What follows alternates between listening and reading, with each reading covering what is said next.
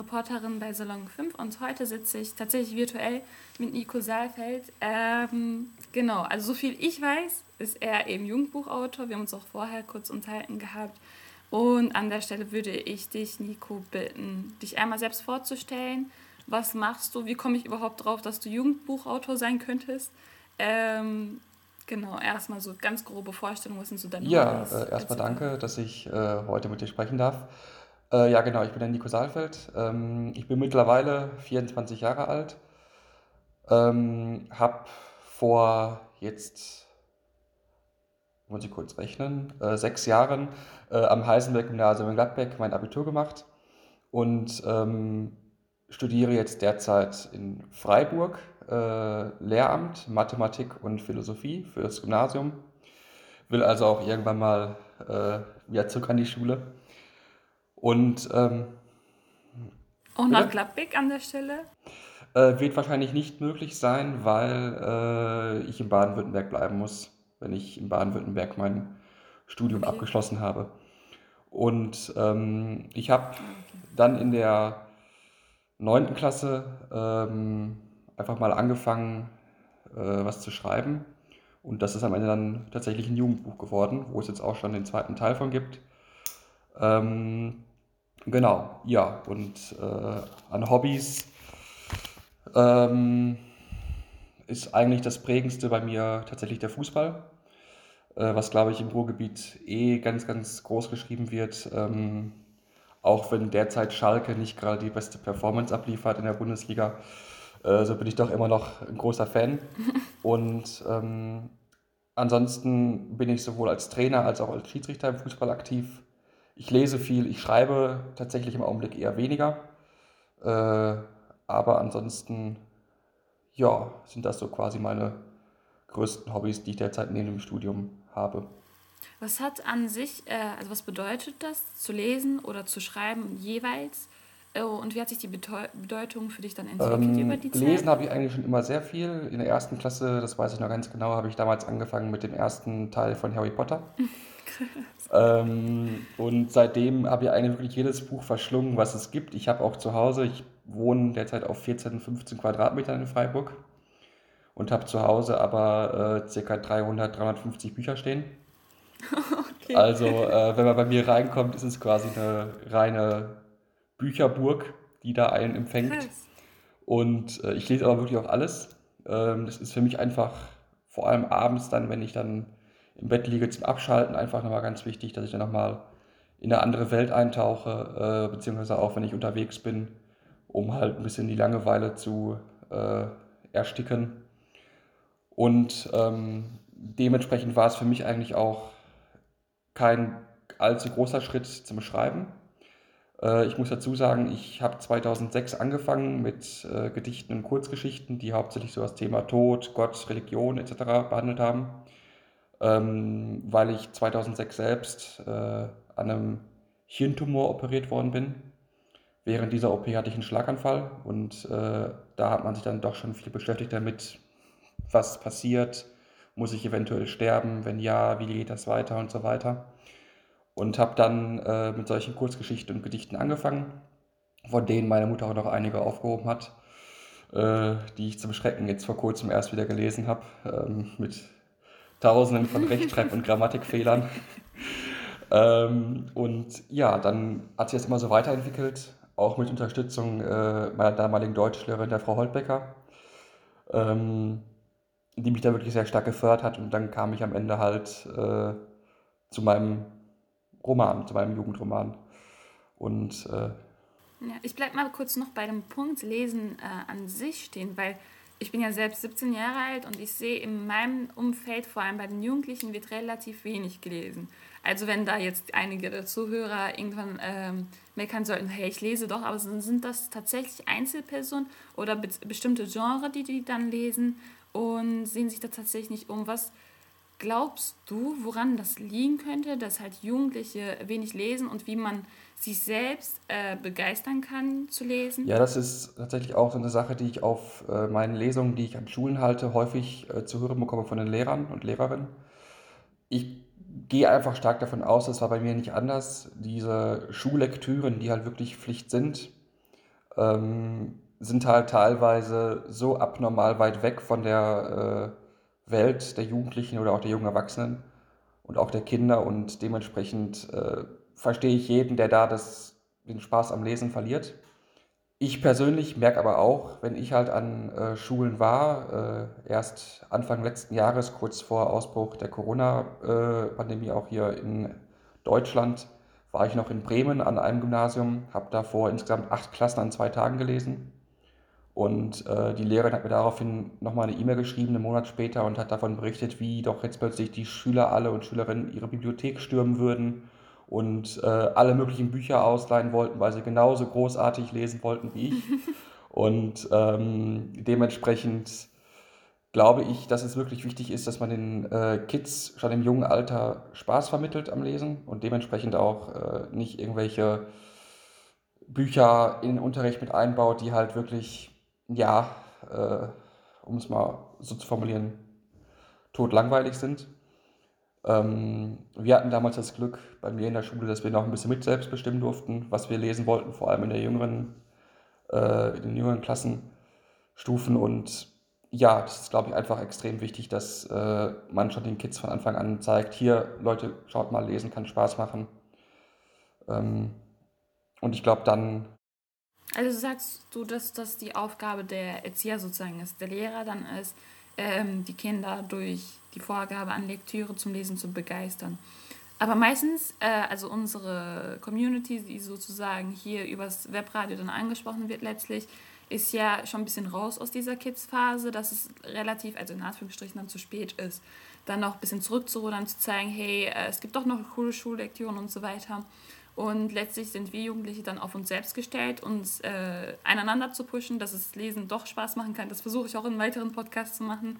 Äh, wie kann man selbst irgendwie sich dazu kriegen, äh, eben Spaß am Lesen zu finden? Hast du da irgendwie Tipps und Tricks, die du irgendwie beobachtet hast, selbst gemacht ähm, hast? Also das ist schwierig zu beantworten. Ich selbst merke auch, ich habe äh, teilweise Bücher, wo ich wirklich dir denke, boah, das musst du dir jetzt tatsächlich auch noch irgendwie antun über die nächsten 500 Seiten und die ich dann auch wirklich recht schnell beiseite lege. Ähm, es gibt aber auch Bücher, die mich wirklich von der ersten Sekunde an packen und fesseln. Und äh, ich persönlich versuche einfach jedem Buch immer irgendwie so eine Chance zu geben. Das heißt also, wenn ich mir ein Buch wirklich in die Hand nehme, äh, lese ich nicht nur den Einband hinten, sondern ich lese wirklich vielleicht mal die ersten 10, 15 Seiten. Und äh, wenn mich das Buch dann interessiert, dann äh, lese ich da auch weiter.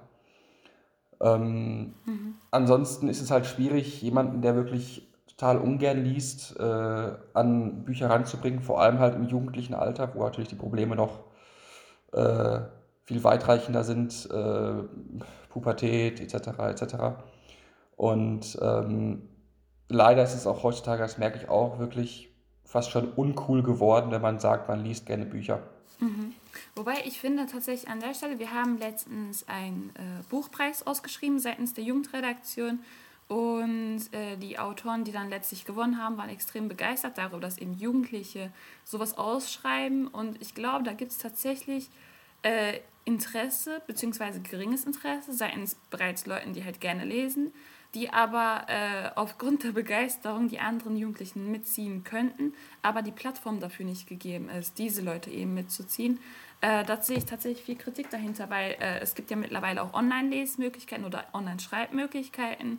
Äh, da sehe ich zwar, also ich rede mal mit Freunden darüber, dass sie zwar gerne über äh, eben Handybildschirm lesen oder so weiter, aber dieses Feeling eben nicht gleich ist, wie ich finde. Ähm, ein Buch in der Hand zu haben, das ist ja aber für jeden seins. Ähm, und beim Schreiben, ich komme jetzt zum Schreiben, wir haben über Lesen gesprochen. Du hast gesagt, dass du vor allem zum Schreiben durch dann die Geschehnisse, die, denen du dann ausgesetzt warst, dazu kamst. Äh, und das hauptsächlich geprägt hat. Und an welcher Stelle hast du bemerkt, okay, Schreiben ist die Möglichkeit, mich auszudrücken, das will ich so weitermachen? Äh, eigentlich schon direkt von Anfang an, weil ich gemerkt habe, okay, gut, ähm, man hat gemerkt, äh, am Anfang, klar, der Zuspruch war groß. Äh, alle haben irgendwie gesagt, auch es tut uns so leid, was mit dir passiert ist. Aber im Endeffekt ähm, hat man dann doch ge schnell gemerkt, dass so in der Übergangsphase zum Gymnasium äh, man doch recht als Außenseiter dastand, äh, weil man halt irgendwie anders war, man hat sich anders bewegt, man hat sich anders verhalten. Und ähm, ja, das hat mich dann halt irgendwie so ein bisschen unterstützt, ein bisschen, mir ein bisschen Mut gegeben, das Schreiben, äh, weil das so die einzige Sache war, wo ich wirklich äh, meine Gefühle auf freien Lauf lassen konnte und wo ich äh, mhm. persönlich auch wirklich ähm, ja, mit Leuten, die zwar nicht da waren, aber irgendwie doch kommunizieren konnte. Und ähm, das war dann so quasi der, der Punkt, äh, der mich dazu auch betrieben hat, wirklich weiterzumachen und wirklich auch, das muss ich explizit betonen, ähm, die Deutschlehrerin, die da wirklich äh, immer wieder hat, Nico, schreib weiter, ich korrigiere die Sachen, ich gucke es mir an, ja. Ähm, du hast da wirklich Talent und ähm, das war, glaube ich, auch mit, mit eine große Stütze. Ja, du hast gesagt gehabt, dass du eben ähm, Leute durch das Schreiben erreichen konntest. Heißt das, dass du, bevor du veröffentlicht hast, äh, bereits dieses Gefühl hattest, indem du dann deine Texte äh, dann Leuten gezeigt hast? Oder war das eher so, äh, also man liest ja auch in Romanen oder so, dass es einen Menschen gibt, der halt schreibt, aber nie veröffentlichen wollte und dann aus Zufall das passiert? Ähm, ich muss sagen, also meine Gedichte, Kurzgeschichten, die ich, mit denen ich angefangen habe, die habe ich wirklich kaum jemandem gezeigt. Äh, es lag aber auch daran, weil ich halt doch immer so ein bisschen belächelt worden bin ähm, von den Gleichaltrigen. Äh, ach, guck mal, der schreibt da, der, der denkt, der ist jetzt der große Star-Autor. Und ähm, trotzdem habe ich es dann irgendwie halt geschafft, wirklich auch weiterzumachen. Und äh, als wir in der 9. Klasse auf der Skifreizeit waren, habe ich dann wirklich, äh, weil ich halt aufgrund meiner körperlichen Einschränkungen kein Skifahren kann, ähm, mich hingesetzt und habe einfach geschrieben, geschrieben, geschrieben. Und am Ende äh, von anderthalb Jahren war plötzlich dann so ein 250 Seiten äh, starkes Büchlein da. Mhm. Ich, und dann kam noch der äh, Augenblick dazu, wo die Schule damals äh, so einen Projekttag hatte, wo es auch ums Schreiben und ums Lesen, Lesen ging. Und da habe ich eine Autorin kennengelernt, die mich auch nochmal ermutigt hat. Und ähm, dann habe ich halt den Schritt gewagt, habe gesagt, okay, ich versuche es mal, ich suche mir mal einen Verlag und ähm, so kam es dann ursprünglich dann auch dazu, dass ich dann im Endeffekt mein erstes eigenes Buch in der Hand hatte irgendwann. Also war das äh, andersrum, dass du nicht äh, geschrieben hast, um zu veröffentlichen? Genau. Äh, sondern einfach, okay, das hat sich so entwickelt. Ja, interessant. Ähm, aber woher ziehst du dann deine Geschichten, äh, die du schreibst? Vielleicht ähm, erklärst du erstmal, worum es so ganz grob in äh, der ersten Geschichte geht, in dem ersten Buch geht, was du veröffentlicht hast für diejenigen, die das eben nicht kennen und äh, erklärst uns dann, wie es dazu kam, also woher die Geschichte stammt. Ja, also in dem, in dem ersten Buch ähm, es ist ein Fantasy-Jugendbuch, Die Vier Diamanten und das Erbe der Grauen. Ähm, es geht. Das hast du dann während der Skifreizeit geschrieben? Auch genau, auch genau, ja. Äh, während der Skifreizeit und während des Kunstunterrichts damals in der 9. Klasse, okay. äh, wo mein Kunstlehrer äh, sagte, ja Nico, du kannst weder zeichnen noch malen noch äh, werken, du kannst nichts. Was kannst du eigentlich? Da habe ich gesagt, ich könnte schreiben, wenn Sie möchten. Ja, dann schreib halt. und dann äh, habe ich angefangen zu schreiben. Und dann ist halt dieses Buch entstanden. Ähm, und da ich immer schon totaler Fantasy-Freak war, ich habe, wie gesagt, angefangen in der ersten Klasse mit Harry Potter und habe wirklich alles verschlungen, was irgendwie mit Fantasy zu tun hatte. Habe ich dann auch gesagt, okay, gut, es muss irgendwas Fantastisches sein. Und äh, in die Richtung geht es auch. Also es sind grob gesagt vier Völker, die ein neues Land besiedeln möchten. Und unter diesen vier Völkern bricht äh, ein großer Streit aus, der immer wieder durch große und kleine Konflikte am Leben gehalten wird. Und aus diesem ganzen äh, Krieg gibt es nur einen Ausweg. Das ist nämlich der Elf äh, mit dem Namen Don Drodes, der den vier Völkern äh, vier magische Diamanten bringen muss, damit dann sowohl auf der Menscheninsel als auch äh, in der Welt der Elfen für immer Frieden herrscht. Ähm, und das ist quasi die grobe, grobe Handlung von dem ersten Buch und setzt sich halt im Teil 2 fort. Mhm. Und woher hast du eben, also ich stelle mir das so vor, ich war ja auch auf der Skifreizeit, behaupte mal, dass das eben die jene Location war, weil unser, also das Kaisenberg-Gymnasium äh, bezieht immer dasselbe, glaube ich. Ja. Und äh, stell mir vor, da sitzt der Nico Saalfeld und der schreibt und schreibt, wie kamst du während der Situation, dass überall Schnee liegt, in dieser Location eben ist, überhaupt auf die Geschichte? Das ist immer eine Frage, die ich ganz schwer zu beantworten kann ähm, oder zu beantworten weiß, weil ich ehrlich gesagt wirklich nicht weiß. Ich fange an zu schreiben, jetzt früher auf, auf dem Blog, auf dem Ringbuch-Blog, mittlerweile auf dem Laptop. Ich fange einfach an, schreibe und irgendwann stehen dann da halt Geschichten. Okay, krass. Und ich weiß auch nicht selbst, selbst nicht, woher die kommen. Mir kommen dann während des Schreibens die Ideen, okay, da muss ich jetzt hin, das mache ich jetzt. Und ähm, am Ende lese ich mir das nochmal in Ruhe durch und denke mir so, ah, okay, nette Story. und, und weiß am Ende selbst nicht, wo das Ganze hergekommen ist. Das ist immer äh, so ein bisschen spooky. Ich sage immer, oben drin bei mir sitzt so ein kleiner Mensch, der dann irgendwelche Knöpfe drückt und sagt, du schreibst das jetzt gefälligst so. Ähm, ist es dann auch so, dass du wirklich anfängst zu schreiben und dann äh, ein bisschen zum Ende dann durchschreibst? Oder ist das so, dass du sagst, okay, die Anfangsstelle oder eine Stelle am Anfang äh, ziehe ich zum Ende hin rüber, weil das passt dorthin besser? Oder ist das so, okay, wenn es am Anfang schon äh, zunächst geschrieben stand, dann bleibt das auch am Anfang? Ganz genau so bleibt das auch. Also ich ähm, habe es mal versucht, das so ein bisschen umzustrukturieren, aber es ist vollkommen daneben gegangen, weil ich wirklich nur in dem Augenblick, wo ich das schreibe, auch wirklich in dieser Gedankenwelt drin bin, wie das Ganze ablaufen muss. Und wenn ich dann da irgendwas verändere, dann ist es für mich, wirkt das sehr künstlich von außen. Dann kann ich das auch nicht mehr als mein eigenes verkaufen. Und deswegen äh, setze ich mich wirklich hin und schreibe und schreibe und schreibe, Kapitel für Kapitel. Und ähm, das bleibt auch so. Das Einzige, was halt natürlich passiert, ist dann die Korrektur von möglichen Rechtschreibfehlern etc. Aber vom Aufbau der Geschichte bleibt das dann genauso, wie es am Anfang auch stand. Mhm. Und wie war das letztlich dann gewesen, dass, es, äh, dass sozusagen die Papiere, die du da geschrieben hast, vollgeschrieben hast, äh, dann zum Buch gebunden wurden? Also ich habe dann, ähm, also ich habe anderthalb Schuljahre, sag ich mal, wirklich damit verbracht, das per Hand vollzuschreiben.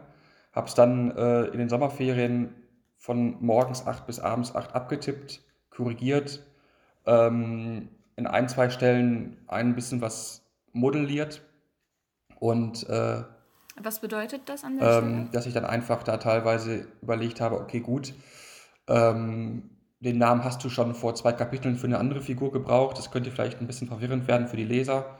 Ähm, überleg den anderen Namen für die, für die Figur. Oder auch am Ende habe ich dann gesagt, hm, das Ende ist irgendwie doof. Nee, ich mache das anders. Ich kürze das. Äh, ich nehme die letzten zwei Kapitel weg und die kommen am Anfang des, ersten, des, des nächsten Buches dann quasi. Ah, okay, doch. Okay. Und ähm, dann habe ich das halt an zig Verlage geschickt ich glaube, es waren insgesamt 30, 40 Stück, wo ich es wirklich hingeschickt habe. Von den meisten habe ich leider nie was gehört.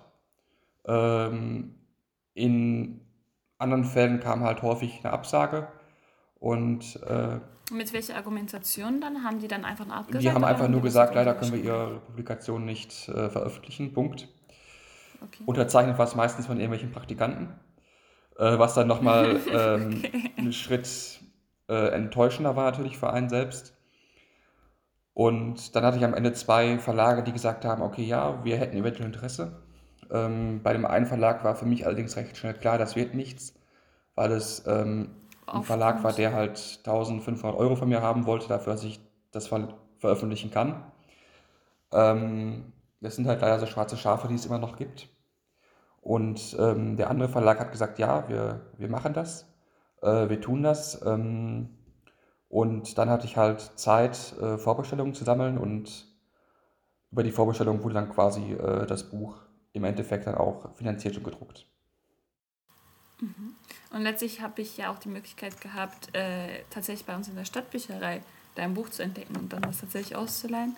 Ähm, dieser, diese Pause zwischen dem ersten Buch und dem zweiten Buch, äh, war das eine große Pause? Wie kann man sich das vorstellen und woran lag es? Ähm, oder ich stelle mir das so vor, dass man nicht von äh, morgens bis abends durchgängig schreiben kann. Ich weiß nicht, wie es bei dir war. Umso interessanter finde ich das eben, was du da erzählst.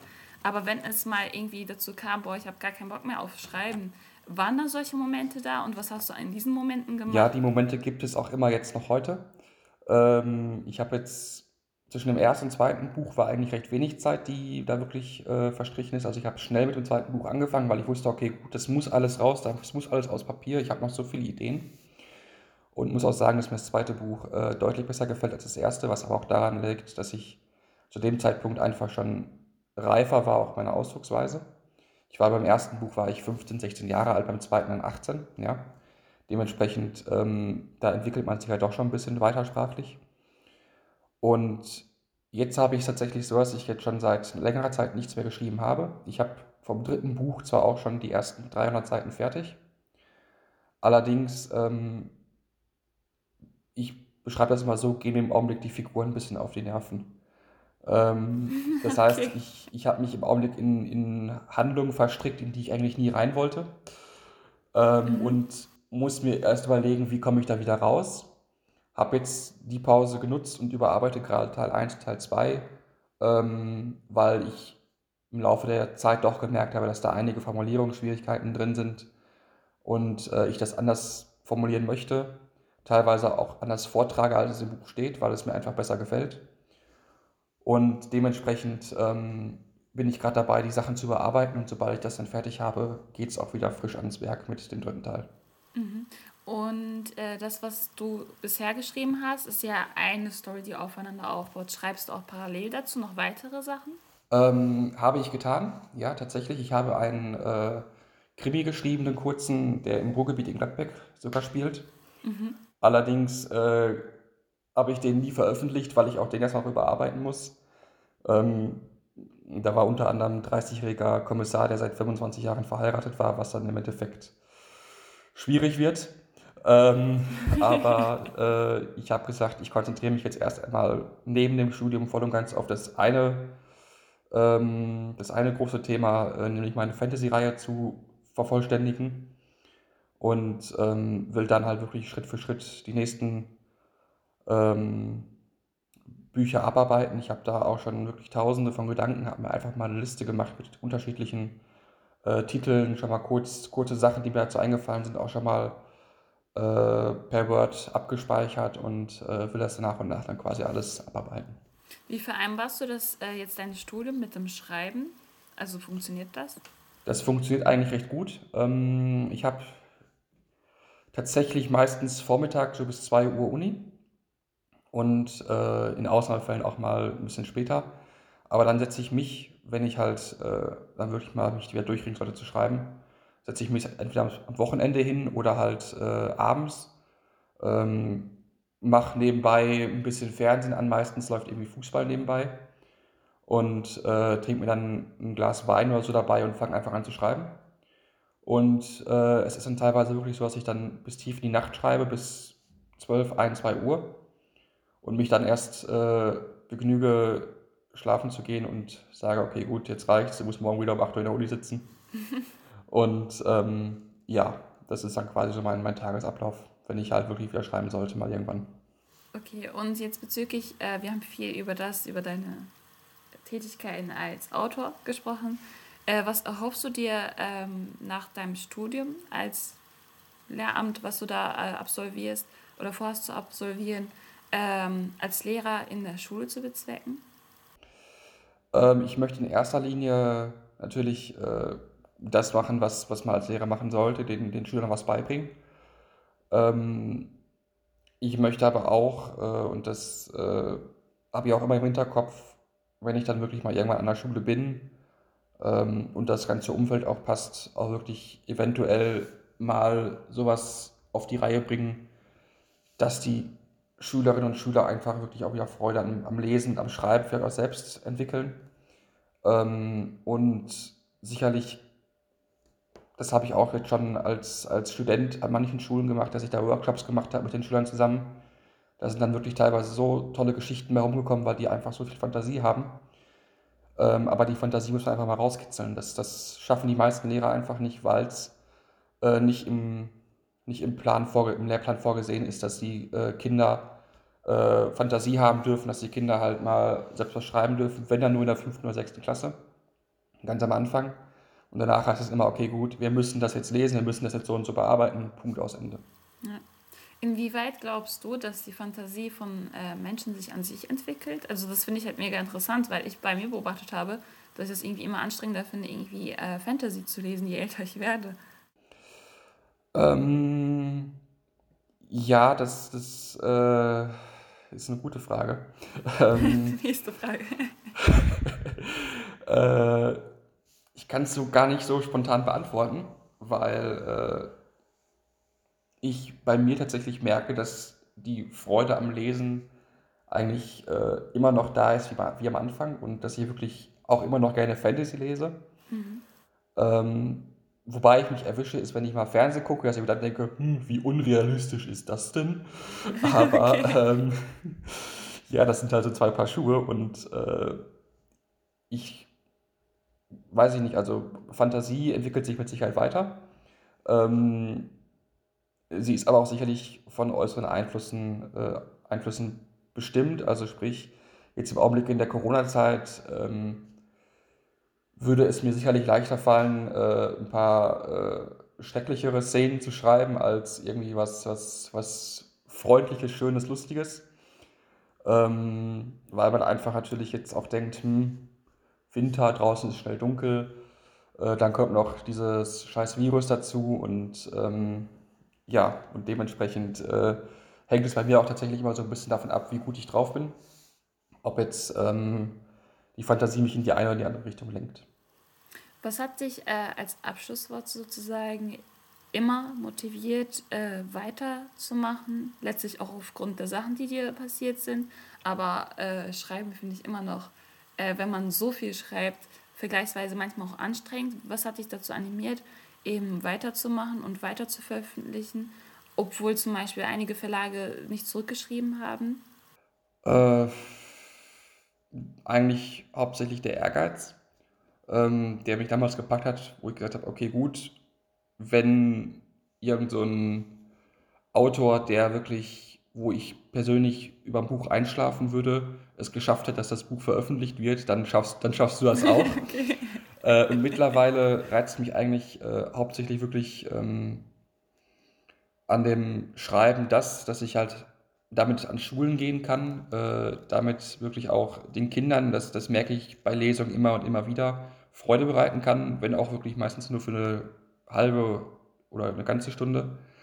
Ähm, und die Kinder dann halt wirklich sich denken, oh, jetzt ist wieder Schule, ach, ich bin jetzt so, ich bin ja gar nicht, ich bin ja gar nicht am Schlafen, ich bin ja in der Schule, ich sitze ja da und muss jetzt wieder Mathe machen. Ähm, und die Kinder da einfach ein Stückchen rauszureißen, das, äh, das, das macht mir im Augenblick echt am meisten Freude. Das ist auch so ein bisschen die Motivation, weiterzumachen. Ähm, nicht nur im Jugend-Fantasy-Bereich, sondern auch in Zukunft äh, sicherlich mal was für, für äh, junge Erwachsene, so ab 15 aufwärts, da was zu schreiben. Äh, das finde ich schon ganz cool. Dann freue ich mich auf jeden Fall, weitere Sachen hoffentlich letztlich in unserer Stadtbücherei von dir zu finden und dann zu lesen. Ähm, hast du noch etwas, was du erzählen möchtest, unbedingt erzählen möchtest? Weil seitens mir wäre es das Anfragen. Ähm, puh. Äh, ich glaube eigentlich nicht. Nee, also äh, hat mich gefreut, okay. dass, dass wir jetzt äh, so ein schönes Gespräch geführt haben konnten. Ähm, das hat mich auch sehr auch gefreut. In dieser ja. Zeit, wo es ja doch ein bisschen schwierig war. Ähm, und dann noch die ganzen Termin, Terminschwierigkeiten, die dann immer noch dazukommen, wenn man halt äh, viel unterwegs ist, wobei jetzt natürlich auch in den letzten Monaten leider nicht. Aber ähm, im Endeffekt äh, kann ich mich eigentlich nur bedanken. Äh, ja, ich und äh, ja, freue mich schon auf das Endprodukt. ja. äh, dann mache ich meine Abmoderation, aber bevor, also dann mache ich die Abmoderation für die Zuhörer. Ähm, das war's von uns. Nico Saalfeld hat darüber erzählt, wie es ist, eben seitens, also seit der Kindheit einfach durchgängig gefühlt zu schreiben. So kam das bei mir auf jeden Fall rüber und dann zu veröffentlichen, was es selbst da eben gibt. Fand ich mega interessant. Danke dafür. Äh, wenn die Zuhörer irgendwie erzählen möchten, boah, ich schreibe auch voll gerne, aber finde einfach keinen Weg dazu zu schreiben, dann schreibt uns eine Instagram-DM per Solong5 unterstrich. Das war's von uns und wir sagen Tschüss. Ciao.